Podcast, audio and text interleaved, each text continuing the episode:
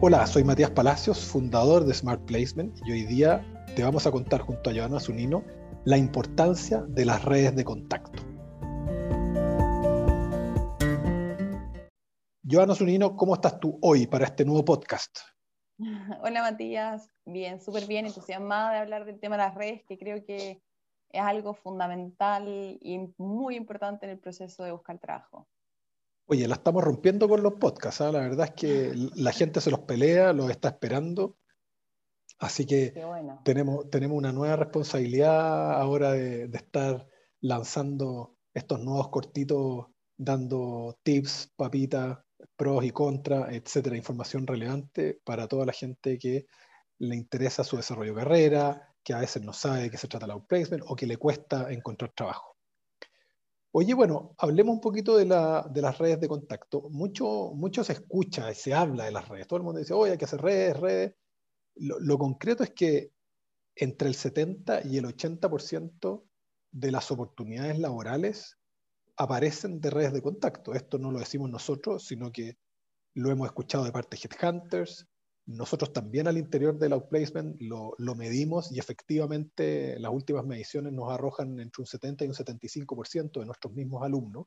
Por lo tanto, es absolutamente mayoritario, eh, masivo eh, y lo que explica la mayor parte de cómo se encuentra trabajo. ¿Qué, ¿Qué son las redes para ti? ¿Qué son las redes de contacto?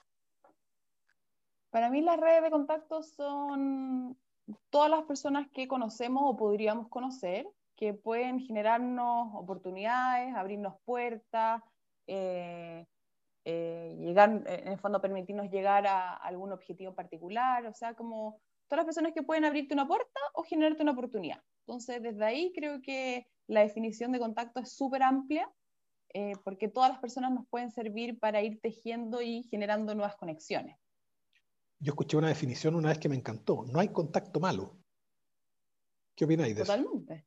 Totalmente, porque todas las personas conocen personas y lo que yo necesito es, en el fondo, ampliar mi propia red, eh, entrar en la red del otro, intentar hacer la mía para finalmente lograr algo que en este caso particular es encontrar trabajo o cambiarme de trabajo. Una, una cosa bien frecuente que me, me toca escuchar y ver, y probablemente a ti también, es que la gente cree que su red de contacto son sus amigos y su familia. Cuando uno le pregunta a la persona, oye, ¿cuál es tu red?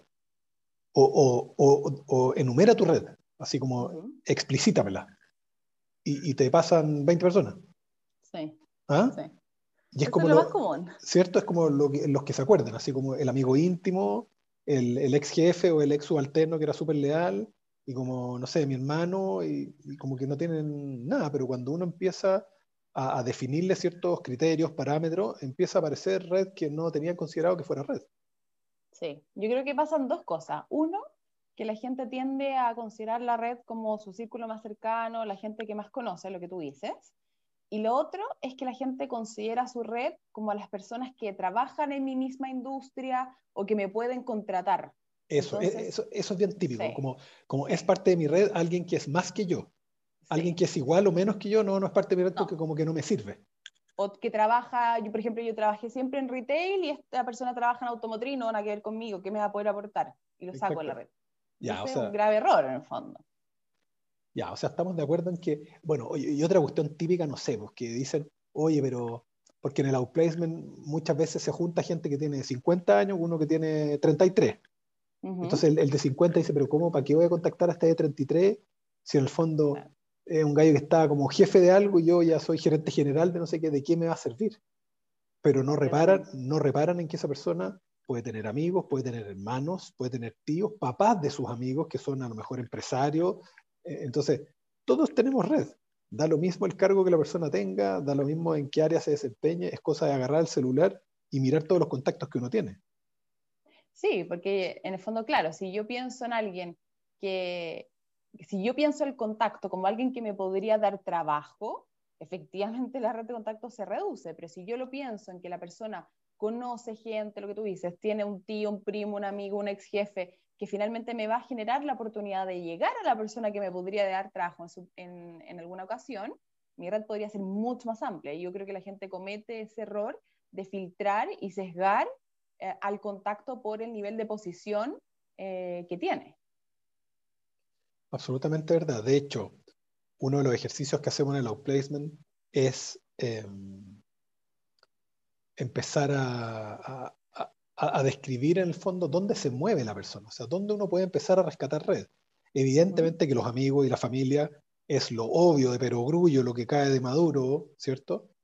Pero también uno puede empezar a mirar sus compañeros del colegio, los compañeros de universidad, los ex compañeros de trabajo y ex jefes también. Em, proveedores. proveedores, clientes. Clientes. ¿Cierto? Em, apoderados del colegio. Tal Tengo niños. Eh, por ejemplo, cuando tú vas, no sé, pues eres socio de algún estadio, o eres activo en la iglesia, no tengo idea, o en algún club, no sé, de bridge, de lo que sea, siempre hay gente, donde hay gente.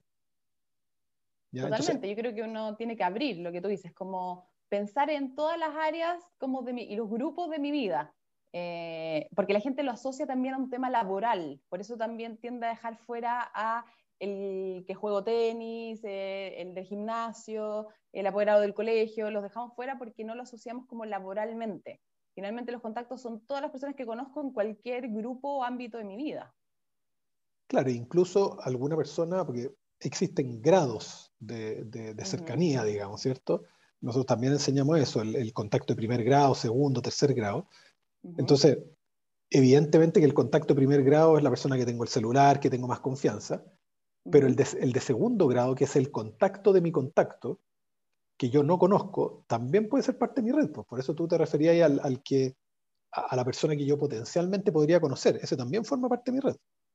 Claro, como que yo creo que esa es la, es la estrategia de la red, que finalmente es lograr ampliar mi propia red a través de esa red, en el fondo, para que sea más amplia. Y eso es llegar a los referidos de mis contactos increíble, yo me acuerdo haber leído hace tiempo y, de alguna manera también respaldado con, con, los, con los hechos numéricos, digamos, en, en, todos estos años de outplacement, en que encontrar trabajo en el primer nivel de la red es prácticamente imposible. ¿ya? Que te contrate un amigo es muy difícil. Un amigo que es gerente general, un amigo que tiene su empresa, es muy difícil. No imposible, pero es muy difícil, porque además es complejo. Cuando, cuando tú contratas a un amigo, pucha, se puede ir todo a la chuña, pues se mezclan las cosas, entonces no es fácil. Pero las mayores oportunidades de trabajo aparecen como en el tercer nivel. O sea, es el contacto del contacto de mi contacto. Claro, eh, eh, generalmente son los terceros que no me conocen donde finalmente hay más probabilidades de que me terminen empleando. Y, y la gente guatea en el fondo, abandona, porque cuando llega el segundo contacto, eso es lo, más, es lo más gracioso, porque contactan al primer contacto, al amigo, al gallo confianza, le sacan un contacto, lo, llaman, y ese contacto, como no lo conoce, muy probablemente la primera vez no lo va a pescar. Claro. Y donde no lo pescan, el interesado dice, mm, ¿para qué lo voy a seguir insistiendo? Pero es tan necesario insistirle ese nivel y sacarle otro nivel de contacto, porque ahí es donde entramos en la zona caliente de las oportunidades laborales. Totalmente. Yo creo que lo que tú dices, como que la gente ahí como que guatea un poco, porque puede ser que sea un poco más complejo en el fondo finalmente, porque es alguien que no me conoce, que viene, referido de otra persona, entonces obviamente generar la confianza y el tiempo, bueno, requiere más trabajo y dedicación por sacar esa reunión finalmente. Pero ahí hay más probabilidad. ¿Y sabéis por qué creo que yo creo que guatean? Es porque a la gente le da vergüenza, por un lado. Eh, la gente no tiene un relato potente, seductor. Estoy hablando previo al outplacement, porque en el outplacement somos súper incisivos con esto, en el fondo, de, que la gente se transforme en oferta. No vaya un contacto a, pedir trabajo, si eso es, indigno prácticamente. O sea, a nivel ejecutivo es lo menos vendedor que hay. Uno tiene que poder elaborar un, un relato, una propuesta de valor y salir a la calle a mostrar que tú tenés algo que al otro le sirve eso, eso es básico. Nadie quiere ir a escuchar lamentos de nadie, ya todos estamos sobrepasados de problemas. O sea, que venga, que la gente... Que venga un tercero a lloriquearme que no tiene pegas, no sé cuánto. Que... No, o sea, ven, ven y hazme una propuesta de negocio, hablemos de algo interesante. La gente te va a dar la reunión o el cafecito cuando sienta que va a ganar algo también. que no va a ser una pérdida de tiempo, que no va a ser solo ganancia para ti que la pides, sino que también va a ser una ganancia para él. Claro, porque la gente habitualmente te dice que le cuesta hacer redes porque lo que tú dices, le da vergüenza ir a pedir algo, como ir a molestar, y eso tiene que ver con la posición en la cual yo eh, me planteo frente a las redes, por si yo voy a pedir algo, efectivamente me siento en una posición incómoda. En cambio, si yo voy a ofrecer, porque yo soy un proveedor de servicios o tengo cosas que solucionen dolores de otro y lo hago un win-win, es mucho más interesante y entretenido desde la otra parte que me dé la reunión. Entonces es importante plantearse desde ahí. Claro, no hay nada peor que, o sea, lo que el ser humano hace de manera automática, intuitiva, es me junto con una persona y es como, hola, bueno, sí, vengo de parte de la Joana, eh, pucha, te quería contar que estaba sin pega y quería que me conociera y aquí está mi currículum. Mm, eso, es, eso es un error, es un, pecado capital. O sea, eso no funciona. O sea, definitivamente para aprovechar bien una reunión de, de redes, uno tiene que entender muy bien, mapear a la persona con la que se va a juntar, entender bien su industria y prepararse antes en conocer esa empresa, conocer esa industria y ver cómo mi experiencia cuadra y hace fit ¿ya? con los problemas que ellos podrían tener. Porque yo no necesito trabajar en la industria del vino, por ejemplo, para entenderla. Probablemente en el detalle no, pero sé que el vino debe tener problemas de producción, sé que el vino debe tener problemas de un tema de, tiempo, de clima, un tema de, no sé, exportación, ¿cachai? Un tema de tipo de cambio. Entonces, es como eso, si yo, por ejemplo, trabajé una salmonera, perfectamente podría ir a una, a una viña. O sea, al final el producto cambia, pero el, el, modelo de negocio es muy parecido. Entonces, es venir y conversar, tener una conversación de negocio. Entregar algo que al otro también le sirva. Totalmente, en el fondo es lo que tú dices, es como cómo lo que yo he hecho puede ser atractivo para una industria, una empresa específica que tiene ciertas necesidades y yo puedo hablar ese lenguaje y mostrarle en el fondo que yo puedo resolver cierto nivel de problema independiente que haya trabajado en esa industria o ese tipo de compañías en particular. Si no, se me cerrarían un montón de oportunidades. Mi círculo de contacto, mi círculo de oportunidades sería muy chiquitito si me enfocara en solamente lo que yo he hecho. Sí, definitivamente. Oye, y no sé qué, qué tip Un punto que dijiste, perdón que te interrumpa, un, tip o un tema que sacaste que era el tema del currículum.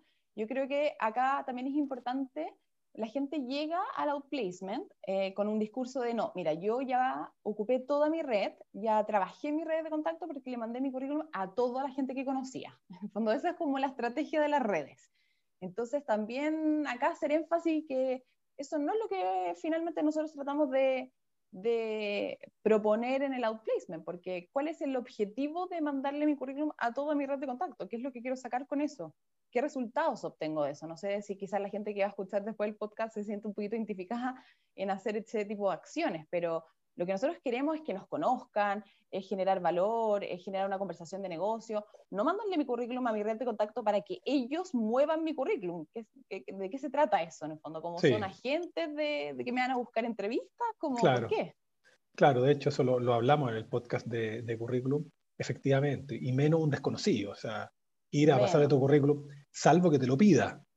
¿Te fijas? En ese minuto, claro, pero, pero uno, o sea, se van a acordar de mí porque tuvimos una conversación entretenida, porque fui simpático, porque a lo mejor fui propositivo con algunas cosas, pero no porque fui y le dejé un currículum. O sea, nadie se acuerda de un currículum, sino que se van a acordar de una reunión, de un café, de tener puntos en común, de, pensar fuera de la caja, eh, tener una conversa chora. O sea, nosotros que en general vamos a un público eh, de nivel profesional ejecutivo, es tu obligación prepararte. Si no, uno no puede andar a cuestas con su problema, así repartiendo el problema por, por, las calles.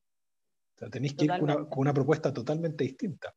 Y en el fondo también comerte un poco esa, esa pseudo vergüenza y transformarla en una oportunidad valiosa de conocer gente que el día de mañana te puede necesitar de vuelta.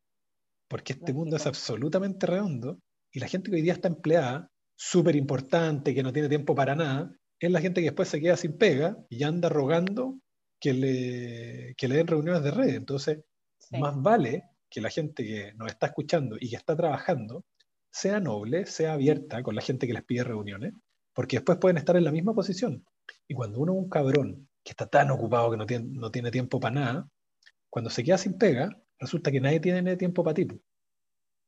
Totalmente. Entonces esto, esto funciona como un círculo y eso es algo que en el outplacement le damos muy duro al concepto de comunidad, al concepto de la generosidad, porque uno nunca sabe, nunca sabe cuándo te puede pasar algo, qué te puede pasar.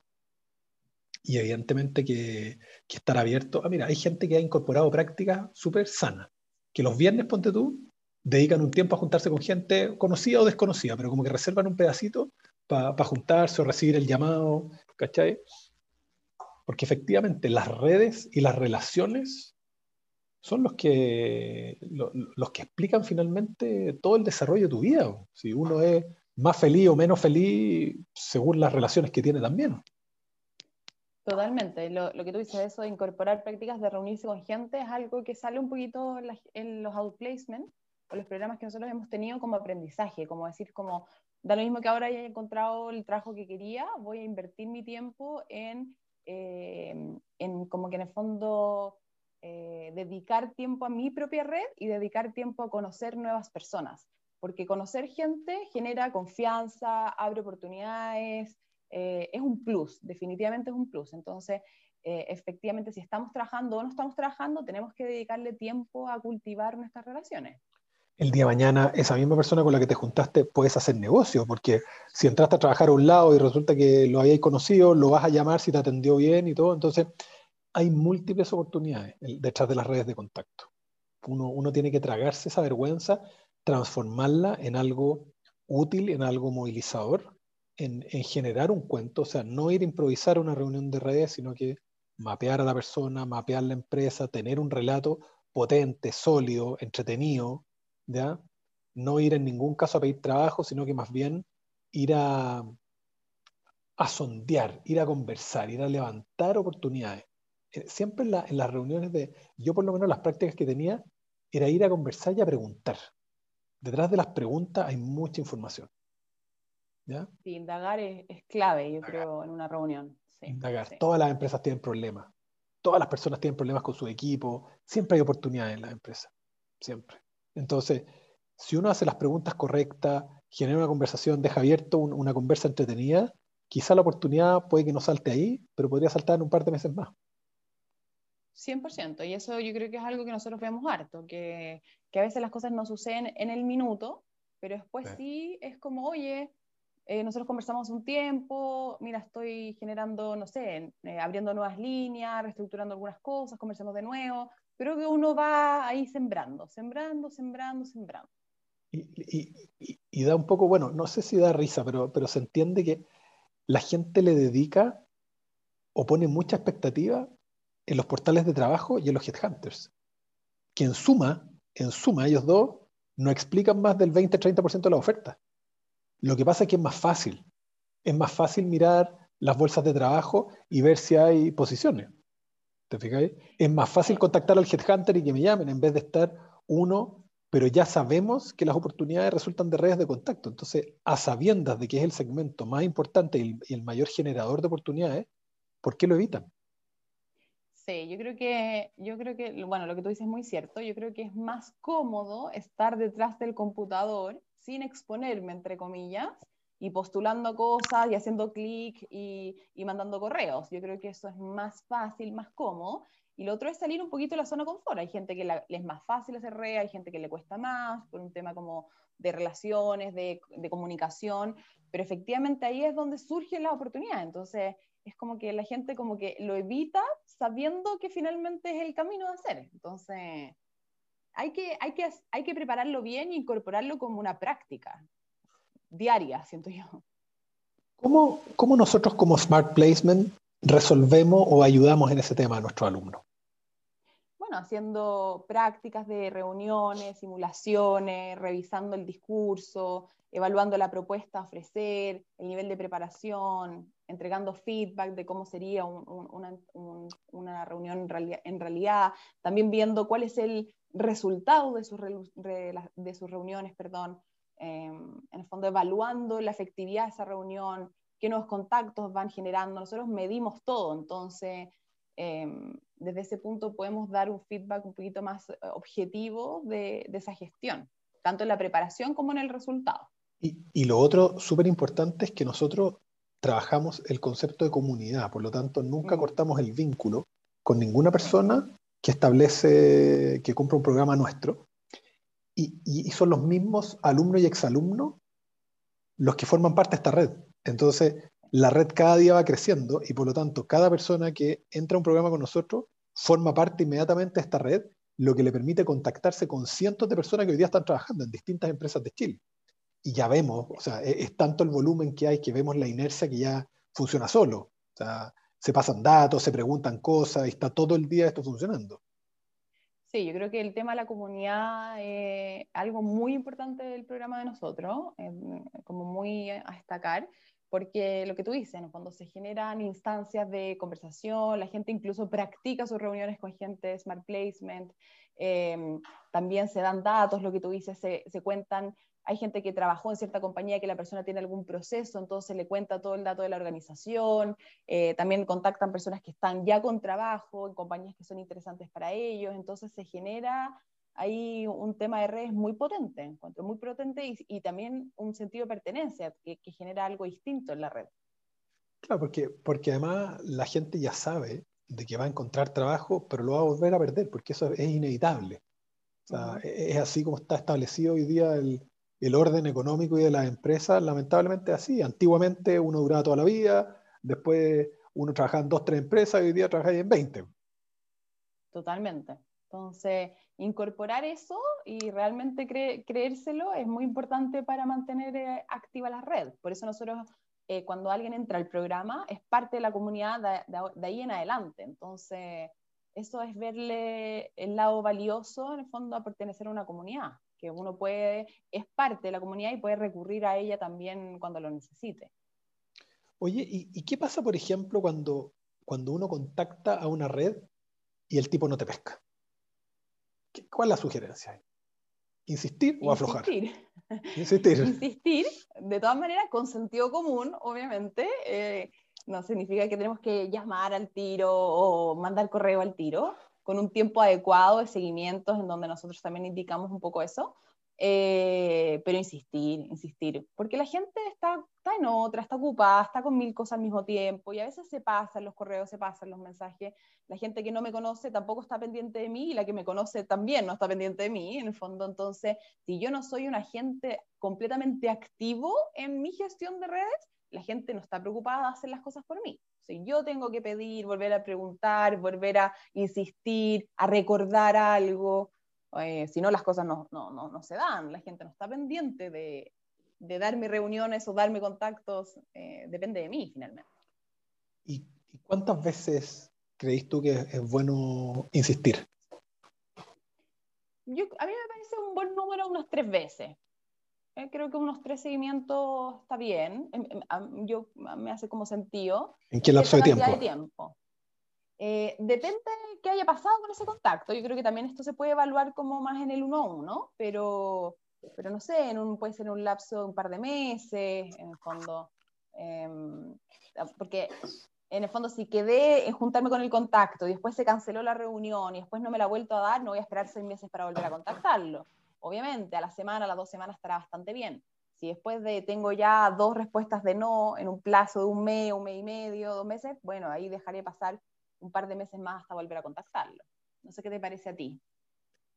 Yo creo que sí, yo me, voy a mi caso, yo que fui despedido tres veces en, en 18 años de experiencia laboral hace unos años, yo era insistente, yo era insistente, en buena.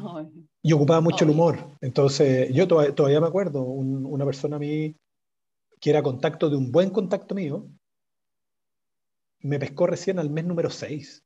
A los seis meses me escribió y me dijo, oye, ¿sabes que ahora estoy disponible? ¿Te sirve la reunión? No me servía en ese minuto, pero yo le dije de todas maneras, fui, me senté, lo conocí, conversé con él y, obviamente dejé las puertas abiertas, no, no me hice el ofendido ni mucho menos. Totalmente. lo mismo me pasaba que cuando iba a ver a gente y me dejaban esperando media hora, por adentro me daba lata, pero después pensaba, bueno, la persona puede estar ocupada, yo también estoy cesante, ¿quién soy yo para venir a marcarle? te fijáis, yo, yo no estoy ahí para andarle marcando educación y, oye, ¿cómo se te ocurre? Nada, o sea, si la persona es, no sé, pues, mal organizada o es un mal educado, ese problema de él. Yo, yo iba a, buscar una cuestión súper clara a esa reunión de no enseñarle nada, sino que yo quería ir a buscar un objetivo. Sí, yo, yo eh, creo que hay que intentar, a veces es difícil, pero hay que intentar no tomárselo tan personal. Todo es personal, efectivamente sí, 100%, pero hay que intentar en el fondo hacer esa, como esa separación que quizás no es conmigo particularmente, sino que la persona está en otra cosa, a veces ni siquiera me conocen, entonces que sea particularmente conmigo es muy difícil en el fondo. Entonces, hacer esa separación, bueno, quizás no tuve una tan buena experiencia, lo que tú dices, me dejaron esperando una hora, no tengo idea. Bueno, me reseteo, ojalá logré lo que quería y al día siguiente voy con, con todas las ganas a enfrentar un nuevo contacto, un nuevo desafío. Siento que eso es muy importante el proceso de búsqueda, porque el proceso de búsqueda tiene muchos nos Ojalá tuviéramos muchos sí, en general son muchos no hasta que llega el sí. Y eso es, sentirse realmente frustrado con que las cosas no suceden en los tiempos y, de la manera que uno quisiera. Efectivamente. Oye, ¿y qué pasa cuando nos llaman a, nos llaman a nosotros para redes, en el fondo? Y si estamos muy ocupados, ¿qué hay que hacer? ¿En, ¿En, qué sentido nos llaman a nosotros? O sea, imagínate que, porque la persona que está cesante también la podría contactar otra persona como redes de contacto. Ah, y el cesante podría decir, oye, pero ¿de qué te sirvo si no estoy ni trabajando? Bueno, pero tú tenés contacto. Entonces, con la misma generosidad hay que atender a las personas de vuelta. Sí, yo creo que si uno quiere recibir, tiene que dar. Y esto es general, lo que tú decías, círculos virtuosos. Em, y ustedes, o, las personas que estaban buscando trabajo, son potenciales contactos muy interesantes para otros contactos. No, no importa que no estén trabajando eso es seguir viendo el contacto como alguien que me tiene que dar trabajo sí o sí. Si yo sigo pensando eso, solamente me voy a fijar en personas que estén con trabajo. Pero si yo considero a los contactos como potenciales contactos interesantes porque me pueden dar datos, información, eh, nuevos contactos, todos los contactos me podrían servir. Por lo tanto, yo también soy interesante para otros. Así que dar reuniones, ser generoso. Si yo también quiero que me den, pucha, debo partir por dar, en el fondo, creo, creo que es la, base. De todas maneras. Totalmente. Oye, súper interesante, Joana. Bueno, espero que la gente que nos escucha haya tomado nota. Si no, podrá, podrá volver a escuchar este podcast, pero reforzar que las redes de contacto son clave. Las redes de contacto no son necesariamente para pedir favores, sino que son establecer, establecer lazos, abrir puertas, tener conversaciones entretenidas, inteligentes. Eh, quizás las oportunidades no se den inmediatamente, pero se pueden dar más adelante y son, es sembrar, es, abrir un hoyito en la tierra y tirar una semillita ahí. El día de mañana puede ser un tremendo árbol o, o, quizás un árbol más flaco, pero va a ser un árbol al fin. Entonces es mejor dejar un montón de, de redes tejidas porque uno nunca sabe cuándo las va a necesitar. No hay que creerse Superman ni campeoncito de que en la vida no nos pasa nada, porque nos pasa, todos lo vemos, en el outplacement está lleno de gente espectacular, genial, que ha sido desvinculada. Entonces, tomárselo muy en serio y bueno, obviamente si la gente le, llamó la atención o tiene alguna duda con esto, se puede meter en, nuestra página en www.smartplacement.net y hacernos las preguntas, pedir una reunión que vamos a estar felices de, de reunirnos. Así que, Joana, una vez más, muchas gracias. Nos estaremos juntando prontamente para algún otro entretenido podcast. Que esté súper bien. Buenísimo. Tú también. Chao, chao. Chao.